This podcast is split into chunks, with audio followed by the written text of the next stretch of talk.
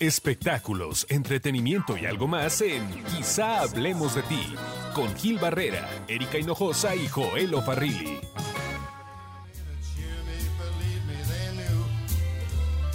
Hola, hola, ¿cómo están? Qué gusto saludarlos, aquí estamos. Como bien dice este intro, Erika Hinojosa, Hola, hola. Joel Farrilli. ¿Qué tal, señores? Uno de los oficios más viejos del mundo, Acá. dicen, ¿no? Ajá. Que es la prostitución, ¿no?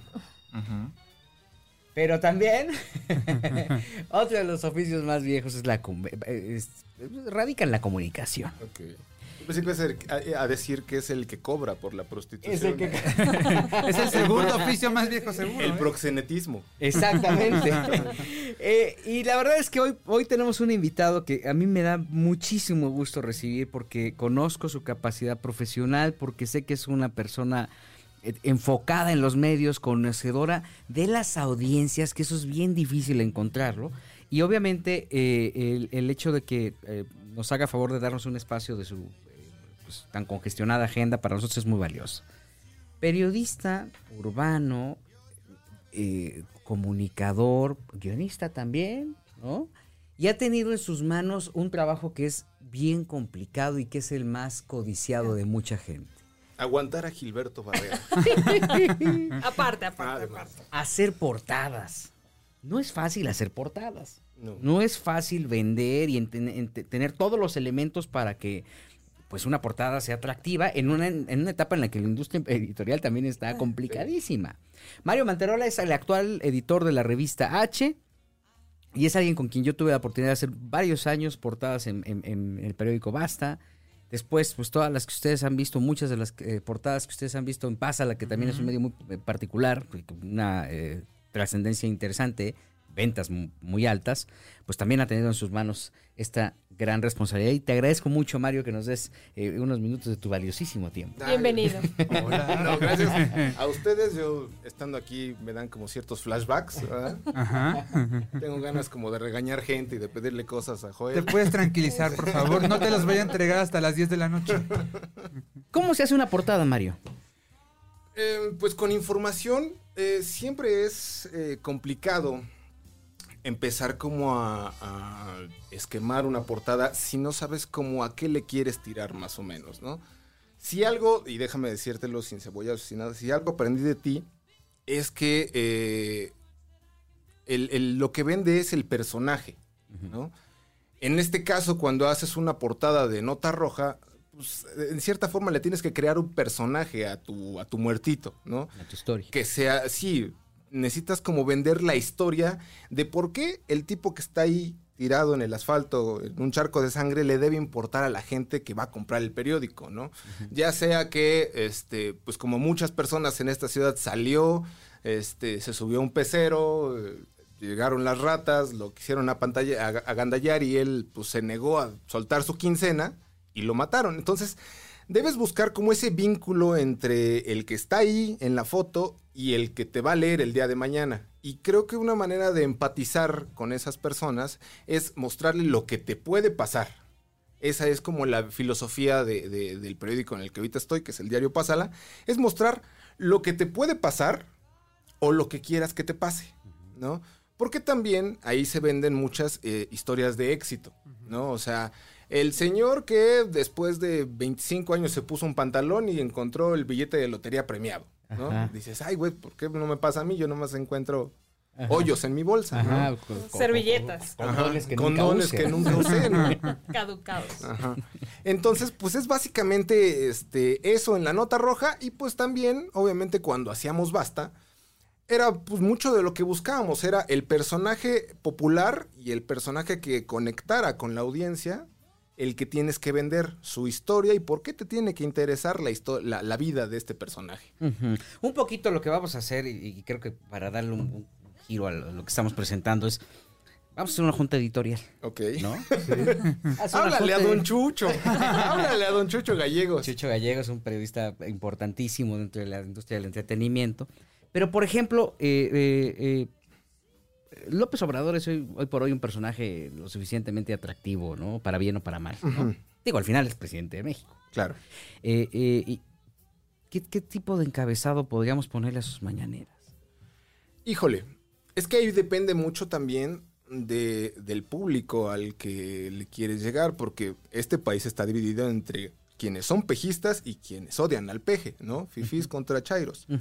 Aunque, aunque muchos no quieran este, verlo de esa forma, el país está polarizado. Si quieres este, encontrarle algo malo, nada más hay que analizar el discurso, encontrar lo que decía el, el- el- no me acuerdo si era el Washington Post o algún medio de estos, de que López Obrador miente cinco veces todos los días en su mañanera.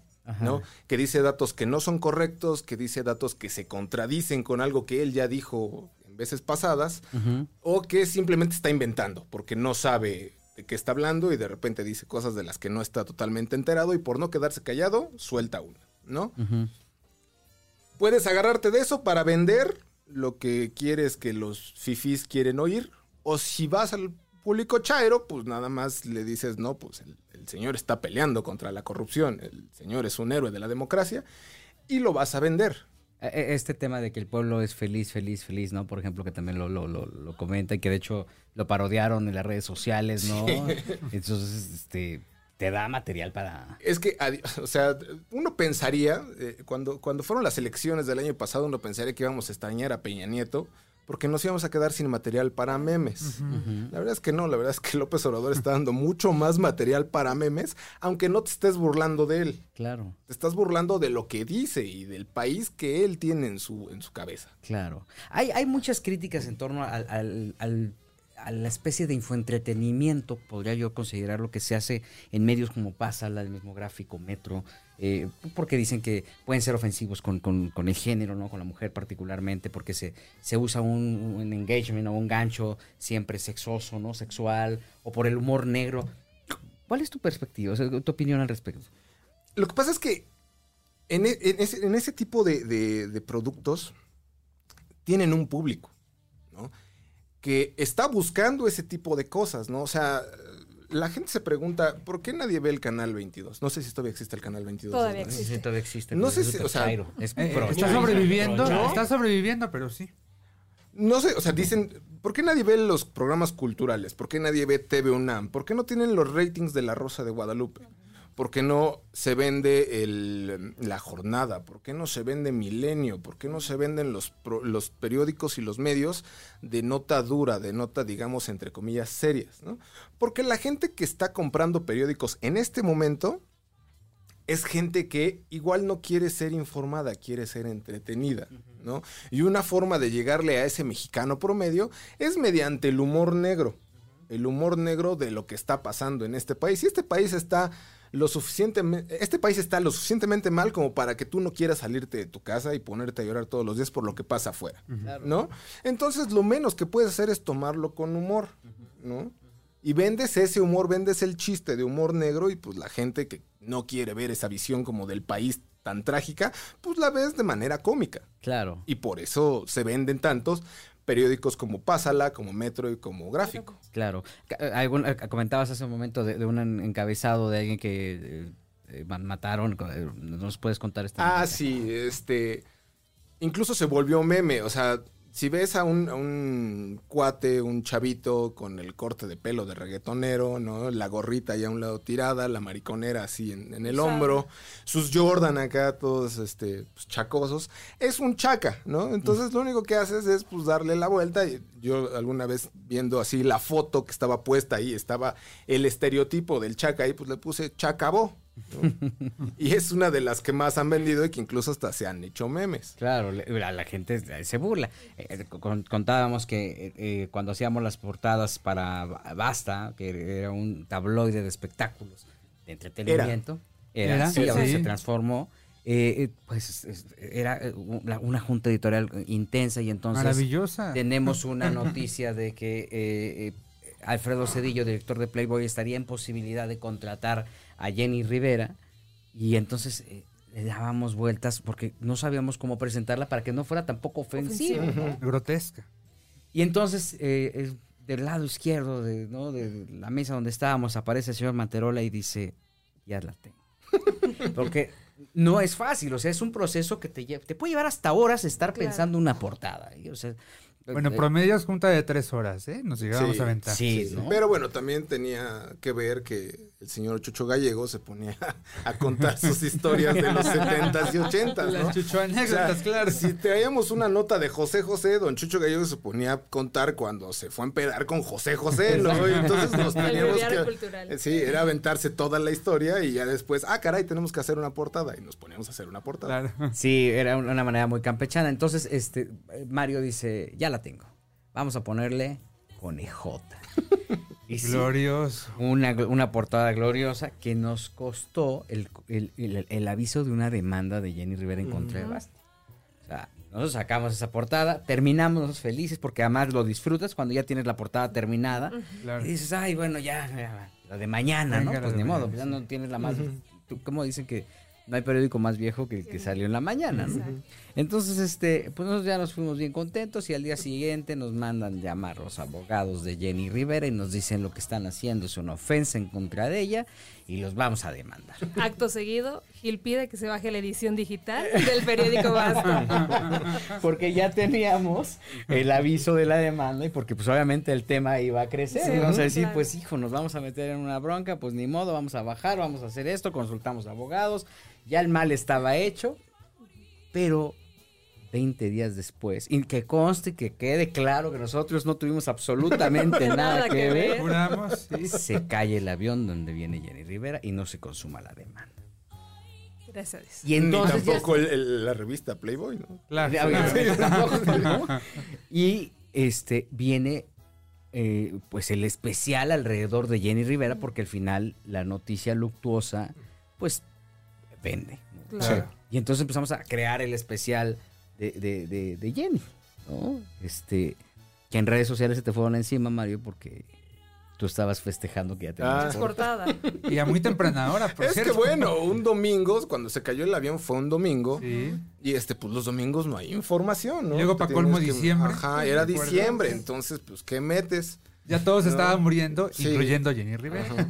Entonces, pues para, es, para, para esas horas, en domingo de diciembre, pues festejar que ya tienes una portada, que ya tienes una noticia que vender, pues no está tan mal como decir, ah, bueno, por lo menos, ¿no? Exactamente. Y bueno, todos los fanáticos se pusieron muy locos. Mario, ¿qué, qué pasa en los, en los medios impresos ahora? Eh, eh, tienes eh, bajo tu responsabilidad la revista H, que, que, tiene una competencia súper fuerte en el Instagram, en las redes sociales, porque ya todas las chavitas monetizan para sí. Y entonces ellos ya se encargan de vender sus packs directamente, sin intermediarios, me cuentan, ¿no? y ya no compran revistas. No. Eh, ¿Cómo le han hecho es- contra sí eso? es, es, es una eh, es una realidad que, que- que las, las chicas ya no. Tú para ver pelos, bueno, no pelos no, porque Instagram lo censura. Para Ay, ver ya- una- ya el depilado está de sí, moda, no, entonces está- ya- entonces no, ya- pues ya no hay nada que ver. Pero tú para ver una mujer desnuda, ya no tienes que comprarte una revista ahí escondidas en el puesto, ¿no? O sea, si eres menor de edad, este, pues ahí como irle a hacerle al güey que ya eres mayor y Que estás viendo los periódicos. Ajá, o que sea, estás regularmente viendo- porque sí, me había da- una estrategia para comprar una revista de, de, de, De- de- de adultos, ¿no? Como adolescente, pues te parabas enfrente del pues de cuentan, ¿no? Pedías el proceso. pedías- Exacto. Yo, Letras libres. Yo hice lo mismo la primera vez que compré un TV Notas.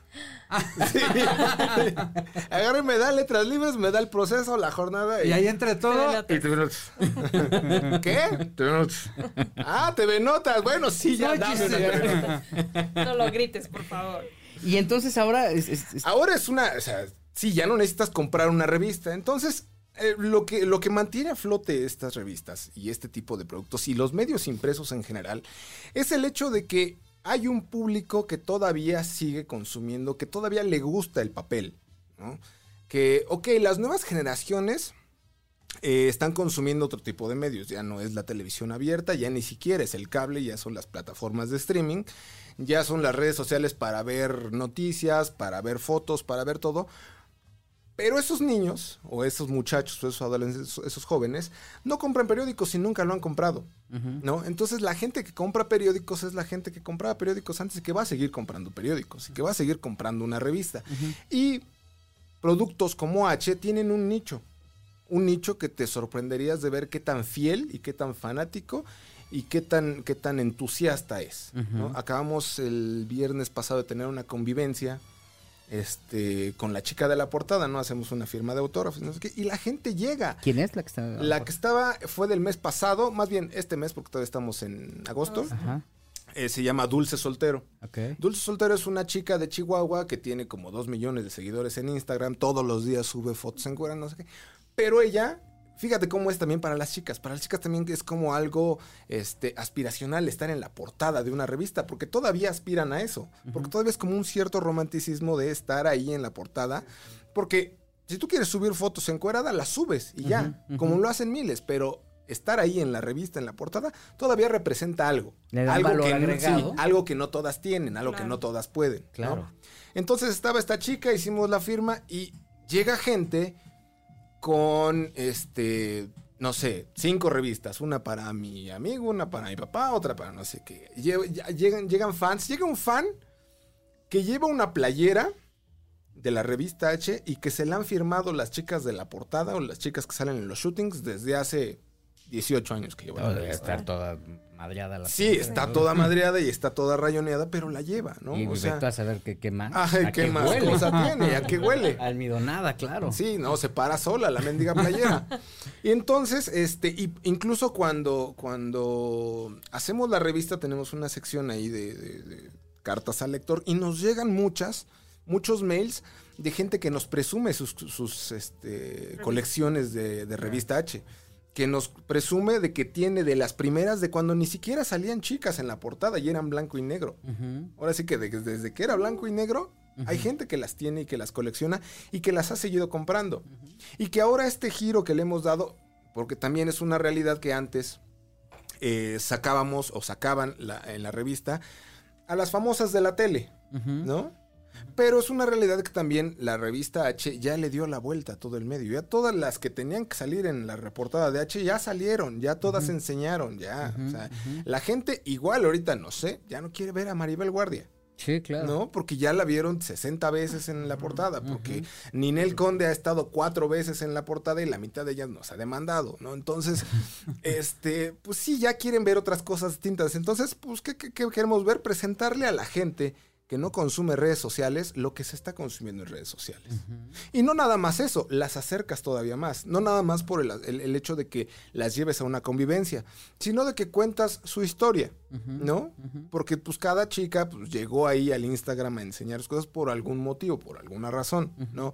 Tienen este, una historia detrás. Por ejemplo, la chica esta del que te cuento del, del- de este mes, del último número, el que está ahorita en puestos, este, pues es una Godínez trabaja en una empresa de Querétaro, es ingeniero y no sé qué, y un día le dijeron, ah, pues estás bonita, vamos a hacerte unas fotos, y ya le gustó y se empezó a encuerar, y de ahí tiene dos millones de seguidores, y vende, no sus packs, pero podríamos llamarle así porque no se encuera totalmente, pero sube fotos y videos a una plataforma que se llama Patreon, Sí.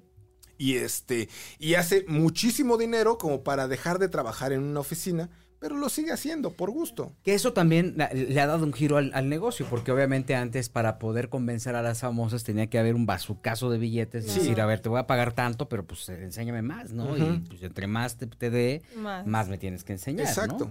Y ahora el negocio, la industria se ha transformado también desde esa perspectiva, eh, porque entiendo que no les pagas ya a las modelos. No, a las modelos ya no, o sea, sí se les da, pero es una paga pues, simbólica, Simbólica. muy simbólica, no es este, pues nada más un tabulador, se sigue manejando eso de cuánto vas a enseñar, este, va a ser traje de baño, va a ser lencería, toples o totalmente, ¿no? Ajá. Y ya, pero no se les paga lo que se les pagaba antes, hasta hace, ¿qué será? Todavía se les pagaba hasta hace dos años, a lo mejor, ¿no? Ahorita ya es un modelo más, como te digo, más aspiracional para ellas, ¿no? Es de estar en la portada de una revista y verse a sí mismas, no nada más en el, en el celular del chaquetero, sino en los puestos de revistas de todos los, pue- digo, en, en el, sí, en la portada, en los, todos los puestos de revistas del país. Mario, Claro. perdón. ¿Cómo es ese proceso de selección de las chicas? Porque hoy en día también está muy, muy marcado el de quisieron abusar de mí. Feminismo. Exacto, para me pidieron esto a cambio de una portada. Tiene que ser muy cuidadoso, ¿no? Ajá. Sí, pero pues también, o sea, si bien es cierto que el- las redes sociales son una fuerte competencia, también sirven en cierta forma como catálogo, ¿no? O sea, sabes que una chica está enseñando y lo que quiere, y, y lo que quiere es enseñar más, pues te acercas a ella y le dices, oye, pues hay este, esta otra plataforma este otro chance y ella te dice que sí o sí no, ¿no? O sea, aquí no se le obliga a nadie, aquí no, ahora, ahora sí que pues tampoco se le está como que pagando por por este se, malinter- sí, Ahora, se, se- se malinterpreta mucho como que pues este la gente cree que, que uno porque las ve encueradas es, es que ya tuvo todo. No, la verdad es que no, es- es- sigue siendo un ambiente como muy profesional, ¿no? Este, vaya, la- a las chicas no se les forza a salir, ellas hacen lo que quieren hacer y pues al final esto es un producto que tiene que mantenerse con cierto grado de profesionalismo. Justo, ¿qué tan común es que estas niñas ahora de, de redes sociales eh, pues, eh, quieran el desnudo total? O sea, sí llegan como muy directo a eso. No, fíjate que no tanto. Hay, hay chicas que no tienen ningún problema. Que dicen, ah, sí, yo me encuero. Yo me encueraría, pero Instagram me censura. O me cierran el Facebook. O no sé qué. ¿no? Este, hay otras que dicen, no, a mí no me gusta enseñar porque, pues, este, tengo familia y no quiero que mi familia me vea totalmente desnuda. No quiero que al rato mis hijos los vayan a bullear en la escuela porque su mamá salió encuerada en una revista, ¿no? Entonces, este, sigue siendo, pues, eh, sí, hasta, hasta donde, cada quien dice hasta dónde quiere llegar y, y, pues, eh, la ventaja también de H sobre la competencia en el mismo ramo que es Playboy es que nosotros no, no, no tenemos que sacar el desnudo completo.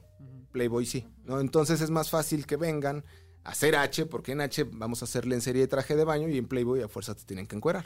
Oye, tú, tú, aparte de todo esto, pues también eh, eres fotógrafo. Así es. Y he visto yo que en tus, en tus redes sociales eventualmente vas subiendo fotos de las chavas quitándose la ropa.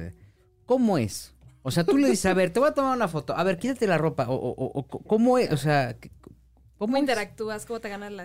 Eh, eso, ¿Le invitas un café? No. Antes. eso, este, si me permites contar toda la historia, eso es tu Mientras culpa. no sea mi, una Ah. prima. ¿no? Eso es tu culpa. ok. Porque, este, si bien te acordarás, yo, este, era reportero de Nota Roja. Sí, claro, claro. Era luego reportero de ciudad y un día cuando ya estaba yo hasta la madre de la ciudad, me dijo Gilberto, vente espectáculos. Yo dije, ah, bueno, pues me voy a espectáculos. En Basta empecé a hacer espectáculos y como tal, pues hay muchas chicas que quieren darse a conocer, ¿no? Como actrices, como modelos, como tal. Entonces, en Basta llegaban chicas diciendo, pues yo quiero ser la chica del póster. Esto que te digo que de repente llegan solas porque quieren estar ahí, quieren esa vitrina. Y antes que no existían las redes sociales, que no existía Instagram, o sí existía, pero era una plataforma muy poco conocida, que nada más, este, pues unos cuantos conocían y unos cuantos podían bajar porque antes nada más estaba para iPhone. Este, llegan solas y de repente, pues, ¿quién les toma fotos? Pues tú tienes cámara, tú hacías fotos Vas. de muertos, tú haces fotos de no sé qué, y dije, pues voy. Y entonces empecé a hacer fotos. Ah, es que a ti se te movían los muertos. no, lo que pasa es que les, les fotografiaba el alma cuando se iba desprendiendo. Entonces, este. Eh, empiezan a, llegar las chicas, pues les empiezo a hacer fotos y uno pues se va puliendo en este tipo de, cosas, ¿no? O sea, empiezas a, aprender de ángulos, empiezas a aprender de iluminación, empiezas a- de poses, de expresiones, de encuadres y de cosas que la gente quiere ver y lo que tú, porque finalmente, este, hay- debe haber como, como un punto de vista desde lo que quiere ver quien te está comprando o quien va a ver tu foto o quien quieres que vea tu foto en redes y cómo se quieren ver ellas, ¿no? O sea, hay muchas chicas que ya saben cuáles son sus ángulos buenos, cuál es su lado, cuáles no, que explotan, que venden chichi, nalga, o que venden, o piernas, o no sé qué. Entonces, solitas se ponen. Cada shooting es este, pues muy distinto, ¿no? Porque este, cada chica es muy distinta. O sea, hay, hay chicas que, que a pesar de que se dedican a esto, no saben eh, todavía pues como qué es lo que es su fuerte, ¿no? Entonces tú las tienes que dirigir, ponte así, te voy a tomar así, no qué. Y hay otras que llegan y ya solitas, pum, pam, tómame así, órale, vámonos, ya, a lo que sigue. Y entonces, este, sí, la gente podrá pensar que es este un trabajo muy, pues muy erótico. muy- no, para nada. Sí, porque ¿eh? hay quien se imagina que el Sí. fotógrafo llega en bata. ¿no? Ajá, que llega en bata. Y- sí, que to- todos estamos encuerados, ¿no? Hay, hay veces, hay shootings en los que habemos 20 personas y cada una cuidando cierta cosa. Está el maquillista, está la peinadora, está el de vestuario, está el- los de iluminación, el fotógrafo, el asistente. la chica, el manager, la RP, todos están ahí. Entonces, este, sí, pues tampoco, tampoco está esa idea de que el- el- el- ya por el hecho de verla desnuda, ya, pues ya te las va a dar. La verdad es que no. ¿Qué pasa con los comentarios? Ahora, eh, este tema de, pues, muchas mujeres que han levantado la voz y, feministas, ¿no? Que están defendiendo una causa, un derecho. ¿Cómo le hace una revista de esta, de esta, como H, para lidiar contra este tipo de situaciones? Porque me imagino, y he visto, eh, pues en ciertos posts, alguna postura muy respetable. ¿Cómo le hacen ustedes? Mira, eh,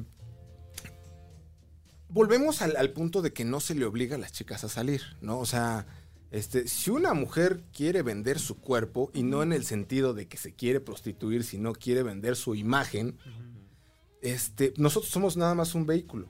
¿no? que está haciendo posible que ella se promueva como una chica sexy, que se promueva como que quiere ser. Sin como se necesidad de quiere, sin decirle, oye, tienes sí. que encuerar. Sí, aquí, o sea, no, esto no es trata de personas, ¿no? O sea, finalmente es, eh, están ofreciendo un producto que en este caso son sus fotos, es su imagen, ¿no? Y la gente lo está comprando, ¿no? No, no, aquí no cabe ningún tema de explotación, ni de trata, ni de, ni siquiera desde un punto de vista machista.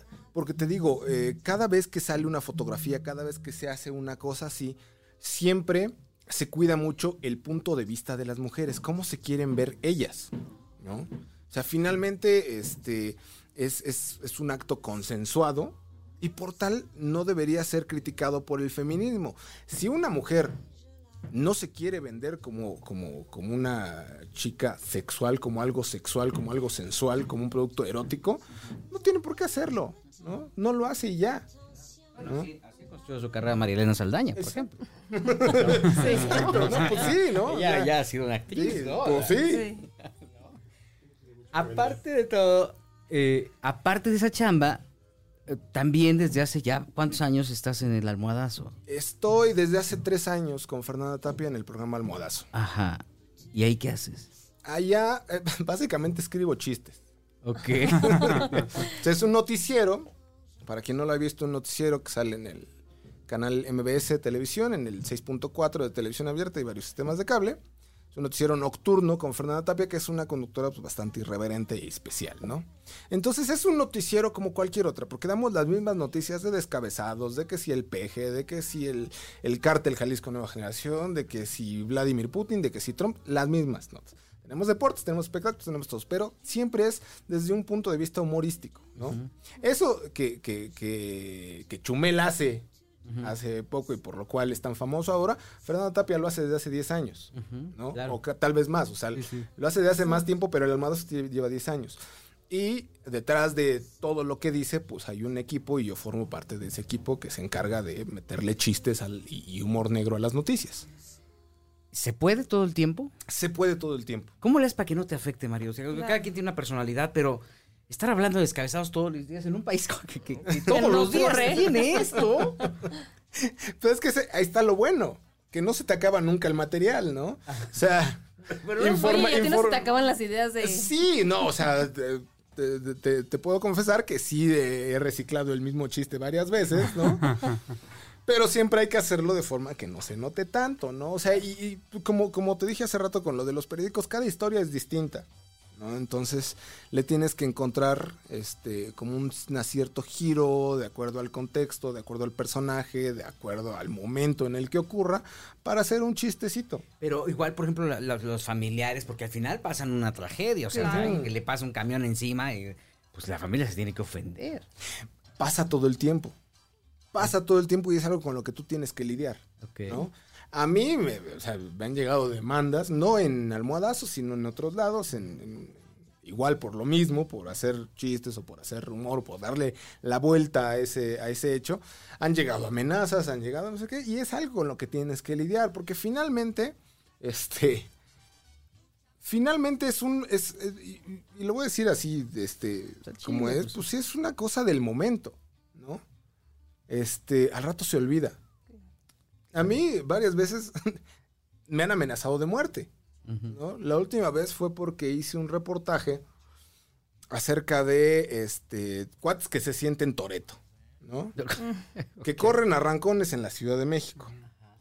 Entonces, yo me metí a un, a un grupo de Facebook de unos güeyes que corrían arrancones, ¿no?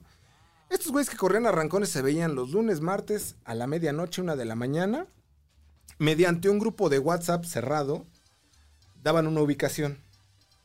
En cinco minutos tienen que estar allá y empezamos a correr arrancones. Cruzan apuestas y no sé qué. Entonces, me metí primero al grupo de Facebook, contacté a la gente de no sé qué, les dije yo quiero correr, no sé qué, les mandé fotos de mi coche, dije yo corro con este coche. Me dijeron, ah, sí, no, vente, no sé qué. O sea que es cierto, o sea, Ah, no, sí, tú, te, te- te- te- te he enseñado mi coche, ¿no? Es que es un Mustang clásico, ¿no? Que ni siquiera sale, está ahí arrumbado, es que- pero se ve bonito. Lo tienes bien cuidado. Sí, le está cuidado, pero es, pues, nada, es un juguetito que ahí tengo, ¿no? Que ni siquiera sale. Entonces me dijeron, sí, cámara, ahora le vente. Y ya me fui con ellos, este, pues ya sabes el clásico de que cierran Avenida del Imán, empiezan a correr, no sé qué. Pues yo fui, ahí como muchos, empecé a tomar fotos, empecé a grabar video, no sé qué. Lo saqué en el periódico Pásala, lo saqué en la, re- en la difunta revista Cuatro Ruedas. Y de repente me, me empiezan a, a buscar. O sea, en el grupo este de, de WhatsApp, de repente, oigan, ¿ya vieron lo que publicó este periódico? Sí, no manches, salimos en el periódico, pero ¿por qué? ¿Quién? Hay una chiva dentro de este grupo, ¿no? Entonces, ese tipo de gente, pues es medio básica, ¿no? O sea, sí corre, tiene sus coches y no sé qué, pero es medio básica, entonces no se dieron. Tardaron mucho en darse cuenta que ese texto y esas fotos tienen una firma, ¿no? Ok. México sí lee. Sí, entonces, este, tardaron como dos días en dar conmigo, en, en ver que ahí yo seguía viendo ahí sus mensajes en el grupo de WhatsApp. Estoy divertidísimo. Yo seguro. divertidísimo con los comentarios. Este, pero de repente empiezan a, a ver mi nombre, me empiezan a llamar, porque pues estaba ahí mi, mi, mi, este, mi teléfono, Sí, finalmente. sí, sí. Mis redes o sea, no sociales. usaste un seudónimo, No, no, te metiste no, así como sí. el chingas.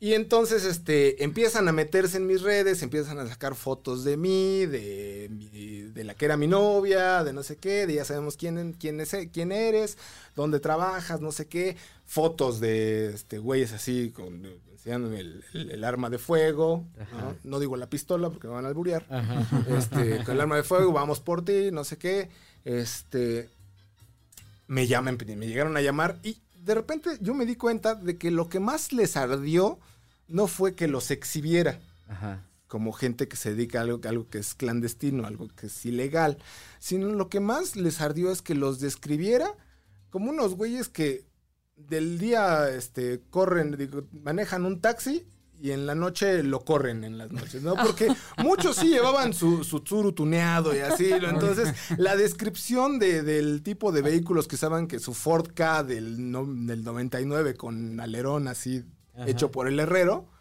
este, eso fue lo que los caló y eso fue por lo que Les me diste en empezaron. el ego. a- Ajá, les di en el ego, ¿no? Entonces me amenazan, no sé qué. Entonces cuando llega una amenaza, casi siempre llega muy tarde. Casi siempre llega cuando el tema ya se agotó. En este caso, cuando me llega la amenaza, ya había pasado una semana. Y en una semana se hicieron operativos, ahí donde, donde dije que yo cor- que corrían ellos, este, salieron fotos con las placas de los vehículos, ya habían ido, ya había varios de esos en el corralón, eso también les ardió más. Y entonces cuando llega la amenaza ya se agotó el tema, Claro. ¿no? Se agota el tema y tú dejas de publicar cosas. Y entonces quien te está amenazando dice, ah, ya aprendió. Es de no, güey, la verdad es que ya me aburrí y ya estoy en otra cosa, ¿no? Pero en su mente, pues creen que ellos te amedrentaron. Claro. Claro. Cuando la verdad es que no. Claro. Y Oye, además Mario. forma parte de la, del oficio. ¿no? Ya, Claro. nació- ya, ya ocurrió la noticia eh, a la que eh, has preferido no meterle un poco de tu humor. Todavía no. Fíjate que todavía no. En, en Almohadazo, por ejemplo, me cuidan mucho. Sí, y son muy cuidadosos. De, se hacen asignaciones, ¿no? Desde esta nota que habla sobre animalitos, que habla sobre niños, que habla sobre cosas con, con las que nadie quiere hacer este eh, chistes, dénsela a Mario porque él no tiene corazón y la, las- este, y entonces saben saben como, como qué tipo de notas darme para que yo les dé cierto tipo de giro, ¿no? Este, para que no me vaya yo como el borras y este y haga un chiste que ofenda como a muchos, ¿no? O sea, se hace el chiste que ofende a poquitos, ¿no? Y que le va a dar a causar grisa a la mayoría. Entonces, este, pues hasta ahora no ha llegado ese, ese chiste en el que diga, eh, o esa noticia, ese evento en el que prefiera yo no meterme. Comentabas hace un momento que, por ejemplo, en las amenazas, te, te habían lanzado una amenaza a ti y otra a tu, a tu- a tu ex, ¿no? Ajá. ¿Cómo se blinda esa parte emocional? Porque por muy cabrón, por muy- Si te mete tiene que haber un momento sí. en el que sí te mueva, ¿no? Sí, pero, o sea, finalmente, o sea, sabes de quién viene la amenaza, ¿no? Sabes que es un chaquita que trabaja en la central de abastos y que tiene un arma y un ocho tuneado. Entonces, sabes que difícilmente te va a llegar. ¿no? Entonces, no me, o sea, la vez que me he paniqueado, yo hace, ya tiene cuatro años escribí un libro sobre Ayotzinapa. Y cuando estaba haciendo ese libro, este, tuve que subir a la Sierra de Guerrero a hacer la investigación sobre un, el caso de uno de los chicos que había desaparecido. Y allá, yendo para allá, pues me retuvo el ejército. Luego fue la policía comunitaria. Salieron unos güeyes con machetes a decirnos que, que- que no, no podíamos salir de ahí, no sé qué. Creo que eso da más miedo que la, la, La propia amenaza. la- la amenaza de un güey que se siente Terminator. Claro. ¿no? Porque ya la ves, o sea, una amenaza telefónica, una amenaza por redes, finalmente es, es eso. Porque quien te va a matar llega y te mata, no te avisa. Claro, claro. ¿Y la empresa te respalda en esa parte? La- ¿Tu barrio? Sí, el, el barrio me respalda y eso es lo más importante. Y lo más importante es que vivo con un Rottweiler, un Boxer y un Pitbull. Entonces, Resguardado. sí, estoy totalmente resguardado, no tengo bronca. Eh, ¿Qué buscas? O sea, al final, cuando ya terminas tu chamba, que te dices, este, yo, yo me acuerdo, hay un pasaje muy particular que me voy a tomar el atrevimiento de contar. Eh, cuando saqué, eh, por circunstancias del destino, eh, saqué la portada de Ferris de Con con una conquista, yo terminé con un, con un, este, adrenalina, todo lo que daban. Este, cerramos la edición y vamos, me fui a un bar literal en este a un bar. Y por ahí del, del trago 8 o 6, me acuerdo que le escribí a Mario y le dije, oye, traigo un rush todavía muy pesado con lo que acabo de sacar porque mañana se va a armar un desmadre. ¿Qué pasó? Entonces, este, le digo, no sé, cabrón, no sé qué, qué voy a hacer. O sea, que me siento raro. sé que esto va, va a trascender y una familia, ¿no? To- todo lo que pasó alrededor de Pedro. Y entonces me dice, me escribe Mario y me dice, mira, no te preocupes. Mañana pues va a salir el periódico, es, pro- es probable que te estén chingando, pero es martes de TV Notas, entonces ellos pueden sacar algo más miserable con lo que se puede acabar lo tuyo, ¿no? y ese fue el consuelo que me dio, ¿no? Es así, ¿no? Sí, es así, o sea, una, hace rato estaba yo viendo un meme de, este, de Avengers, ¿no? Que decía, estaba Thanos y le estaban preguntando Thanos, este, ¿ya dejaron de hablar de las feministas y el ángel de la? Sí, ¿a qué precio? Celso Piña. Claro. Claro. Claro. ¿no? Entonces, este, hasta que llegue una noticia más fuerte, o hasta que se acaba el, el- el tren del mame del anterior. Pero esa cotidianidad, ¿qué tanto va a dañar? O sea, porque al final sí tienes que pensar en una sociedad. O sea, es tu chamba y es parte de tu oficio, ¿no? Y por muy cabrón o por muy miserable que seas, pues tú vas a seguir viviendo en este mundo y en algún momento procrearás. Sí, quién ¿no? sabe. ¿no? ¿no? O a lo mejor ya y no te has dado cuenta. ¿no? No te han avisado. ¿Qué le vas a dejar a esa generación? Pues mira, no creo que contar lo que está pasando dañe más de lo que ya está dañada esta sociedad. ¿no? Finalmente, si lo digo o me lo callo, va a seguir pasando. ¿no? O sea, neta, hay, hay- hay sectores de esta sociedad, hay partes de eso que está tan podrida, que da lo mismo. ¿no? Que hay gente que no sabe y hay que decírselo. O que, como dije hace rato, lo sabe y se ríe de eso. Pasaba algo muy extraño con el Pásala. En el Pásala nos dábamos, hacíamos un estudio, digamos, de mercado, ¿no? Nos íbamos a las 5 de la mañana al toreo, a Tasqueña, a, no sé, a, al aeropuerto, a Terminal del Norte, a ver cómo se vendía, ¿no? Cómo llegaban la gente al puesto o la gente que tiene ahí sus pacas de, de periódicos. Y pues llega, agarra y se sube a su combi o se va al metro, así, ¿no? Y entonces les preguntábamos qué es lo que les gusta. Y lo que les gustaba es esa cotidianidad. Para la gente que consume este tipo de medios, que es, es el sector popular, para ellos, para cierta parte de esa gente, el pásala, el metro y el gráfico son su ola. ¿no? Claro. O sea, alguna vez unos chaquitos nos dijeron, ah, es que lo compramos desde que vimos que salió mi carnal, no sé qué, cuando lo mataron. ¿no? Ok. Así, entonces, este, vaya, es una forma de, de- de verse reflejado en algo más allá de su pequeño círculo, de su pequeño universo. ¿no? Interesante. Y, y bueno, pues al final es inspiracional, ¿no? Sí. Pero eso, eso no podría generar mayor delincuencia. Sería como la, la pregunta lógica. dirían, Oye, pues es que Salí. eh, eh, sí es una apología. eh". No tanto, porque no es una apología, porque estamos diciendo que al final lo mataron. Al final lo agarraron. ¿No? Claro. O sea, si lo decimos o no, si hacemos un chiste o no, eso ya pasó y eso va a pasar el día de mañana. No se está diciendo que qué bueno. Tampoco se está diciendo que qué malo, nada más estamos poniendo ahí un chiste y ya.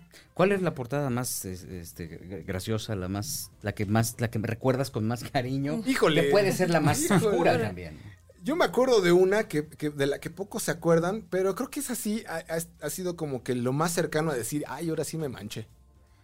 Que fue un viejito de 79 años, se suicidó. Entonces estaba la foto del señor así colgado, ya viejito, ya se veía muy madreado el señor.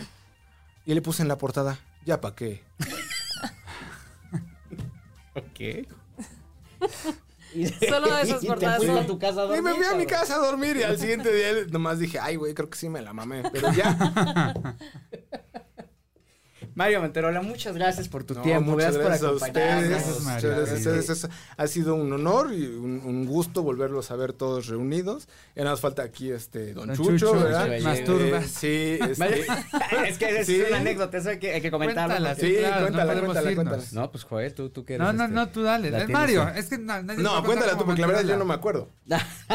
Yo no me la sé. Eh, cada que hacíamos una portada, entonces, este, eh, que estábamos eh, colapsados, que no había manera de, de- de- de ver para dónde voltear y hacer algo, decía Chucho, ¿sabes qué? Yo creo que hay un, hay un encabezado que yo siempre he querido, y creo que en algún momento lo saco, eh, que yo siempre he querido poner. Estamos hablando de Chucho Gallegos, que es hoy por hoy una de las grandes instituciones del periodismo de entretenimiento Claro. en, en nuestro país. Le mandamos un saludo y lo invitaremos muy pronto. Eh, y entonces cuando estábamos en el momento de mayor tensión, porque el tiempo pues te Se come y tú tienes que mandar a la planta tu portada y un planteamiento a tu director o al dueño del, del medio informando para dónde vas a ir y qué vas a hacer. Y entonces él en los momentos de mayor silencio decía, ¿sabes qué? Vamos a poner más turbas. Y si con eso vamos a vender un montón, ¿no? Y vamos a vender un chingo y entonces toda la gente nos va a voltear a ver. Entonces, no, Chucho, pues estamos hablando, ¿no? De, De cosas que ni siquiera tenían nada que ver, ¿no? Sí. Y entonces, este, e- esa era como la, la salida para romper. Que en algún momento, repito, lo habrá puesto. Alguna en- vez lo habrá puesto. Lo habrá sí, puesto. No, se la de haber quedado. y, y seguramente, este, pues ha de haber vendido mucho, o cuando menos mucha gente volteó Sí. a Y ver, vio el basta. A ver la portada, que ese es el objetivo principal de mucha gente como Mario Manterola, que hoy nos hizo favor de acompañarnos. Saludos a Don Chucho. Un ¿verdad? saludo muy Al Fercho, a la niña Betsa. A toda la gente de A toda la A Basta. toda la gente de Claro. Basta, a todos los que salimos de ahí, a todos los que aprendimos de Gilberto Barrera Ah. una cosa u otra, ¿no? para bien o para, para mal. bien o para mal. Joel Farrilli, Gracias, señores. Erika Hinojosa. Hasta la próxima. Nos escuchamos después porque quizá hablemos de ti. Espectáculos, entretenimiento y algo más en Quizá hablemos de ti con Gil Barrera, Erika Hinojosa y Joel Farrilli.